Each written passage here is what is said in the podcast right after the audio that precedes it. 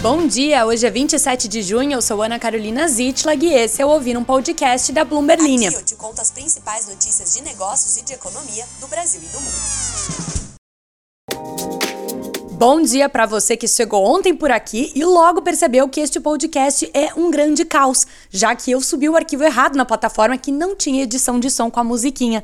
Se vocês acham que isso é ruim, ainda bem que eu já corto os meus erros antes de salvar o áudio da narração, pois se tivesse realmente ido o arquivo limpo, aí sim eu com certeza estaria demitida a essa altura do campeonato, dada a quantidade de xingamentos que são feitos por episódio.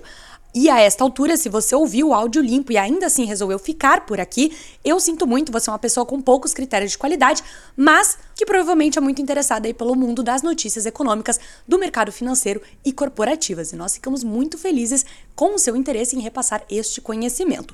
Já vamos partir para isso, já que em mais um caso que não choca os ouvintes do Ouvir um Podcast, pois já havíamos falado sobre isso por aqui, o grupo Pão de Açúcar foi colocado à venda pelo controlador francês Cassino. E agora, o mercado reacendeu as apostas na alternativa de o empresário Abílio Diniz e a família reassumirem o controle do tradicional grupo de varejo do país.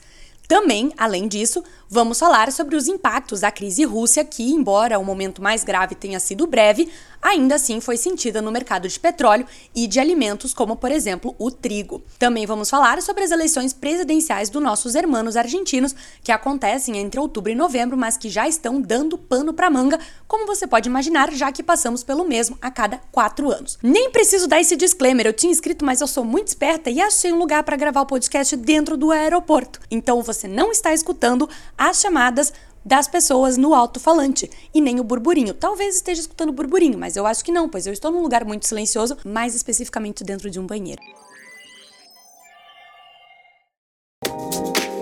Aconteceu!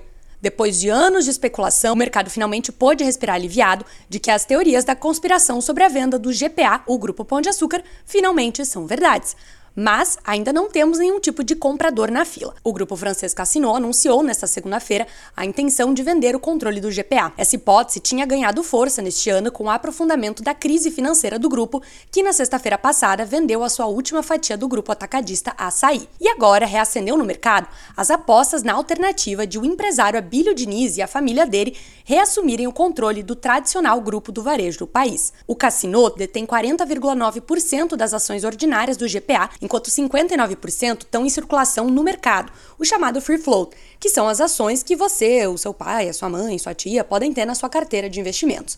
Abílio e a família dele travaram há uma década uma batalha com o CEO do Cassino, Jean-Charles Nauri, para seguir à frente do GPA, mas perderam e acabaram saindo do grupo que havia sido fundado pelo patriarca Valentim Diniz. Abílio, depois disso, bem succession dele, montou uma posição e se tornou um dos principais acionistas do Carrefour Global, que é o principal concorrente. Hoje ele também é acionista relevante e vice-presidente do conselho de administração do Carrefour Brasil.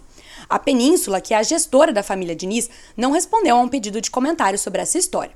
O GPA tinha um valor de mercado da ordem de 4,5 bilhões de reais nesta segunda-feira, o que implica que a fatia de 41% do cassino, sem prêmio pelo controle, está aí na casa de 1,8 bilhão de reais.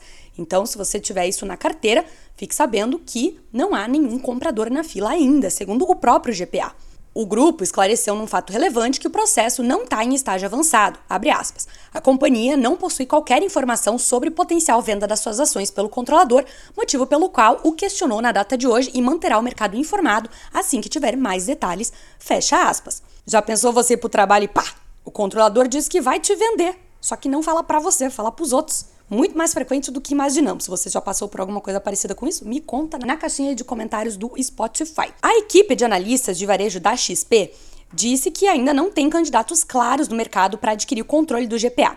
Esse relatório aí da XP apontou que o mais provável é o surgimento de algum investidor estratégico ou financeiro como comprador. Os analistas descartam o interesse de players como o grupo Mateus e esperam que a possível venda ocorra somente em 2024. O GPA negou a existência de qualquer tipo de cronograma.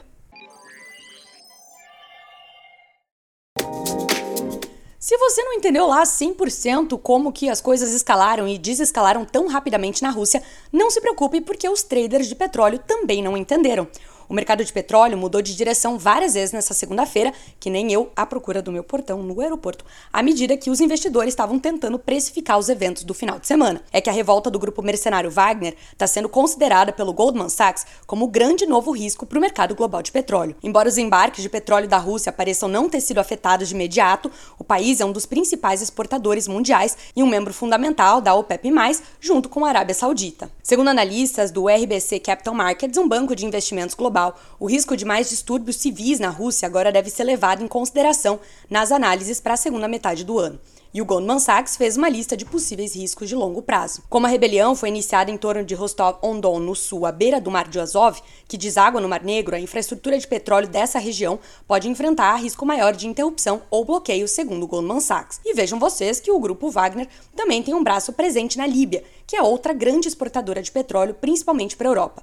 A milícia russa tem, portanto, a capacidade de interromper a produção de petróleo por lá também. Bloqueios que poderão limitar quase toda a produção de 1,1 milhão de barris por dia da Líbia e que ocorreram no país várias vezes nos últimos cinco anos, vale lembrar. Outra coisa para você se lembrar: a gente falou lá no comecinho de abril de uma briga silenciosa da Rússia e da Arábia Saudita na última reunião da Organização dos Países Exportadores de Petróleo e seus aliados, a OPEP+. Durante a maior parte dos últimos seis anos, os líderes desses dois países estavam trabalhando juntos para controlar o mercado global. Só que essa aliança parece estar tá agora se desgastando à medida que ambos almejam coisas diferentes. Enquanto a Rússia quer vender mais petróleo, já que é aí a sua maior moeda de troca em meio à tensão com a Europa por conta da guerra da Ucrânia, a Arábia Saudita quer segurar as exportações para forçar uma escalada de preços. E se não fosse o suficiente toda essa confusão aí, o trigo saltou para uma máxima de quatro meses depois que essa breve insurreição armada na Rússia, que é a maior exportadora do grão no mundo, aumentou as incertezas sobre os embarques do Mar Negro. Espera-se que a Rússia lidere as exportações de trigo nesta e na próxima safra, e uma alteração nos embarques por lá teria um impacto significativo nos fluxos globais. Para seguir na temática aqui do aeroporto, né, a gente tá global. Vamos então pular da Rússia, com escala na Arábia Saudita, para a Argentina, já que o ministro da Economia de lá, o Sérgio Massa, anunciou que vai concorrer à presidência como o único candidato da coalizão governista. O grupo, recentemente renomeado como União por la Pátria, apresentará um único candidato nas eleições presidenciais argentinas a serem realizadas em outubro. Massa é um político de carreira que terminou a corrida presidencial de 2015 em terceiro lugar ele vai ter o ex-ministro da Defesa Agustin Rossi como seu companheiro de chapa. A decisão aconteceu apenas um dia depois que o ministro do Interior Eduardo de Pedro, aliado da vice-presidente Cristina Kirchner, anunciou que seria candidato pela coalizão peronista. A coalizão governista poderia apresentar mais de um nome que disputaria uma única indicação nas prévias de agosto. No entanto, a União por la Pátria vai apostar no ministro Sérgio Massa. As pesquisas mostram que os índices de aprovação do governo estão no patamar mais baixo em uma década, o que vai testar a capacidade do Massa de de separar sua narrativa de campanha do governo, do qual fez parte nos últimos três anos e meio. Por outro lado, ele vai se beneficiar da máquina peronista, que é uma força política dominante que governou o país durante grande parte das últimas sete décadas. Apesar da sua abordagem política não convencional, Massa é o líder mais pró-empresariado dentro do peronismo. Ele tem um relacionamento próximo com membros do governo americano e lidera as negociações do programa da Argentina com o FMI.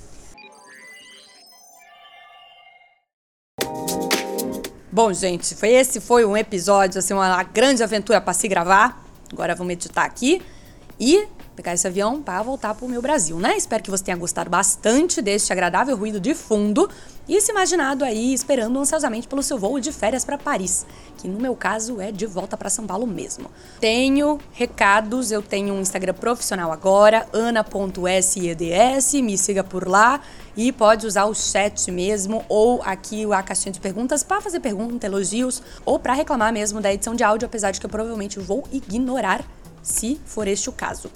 Ser caótica está no meu DNA, assim como contar notícias para o mundo. Tá bom? Grande beijo, até amanhã.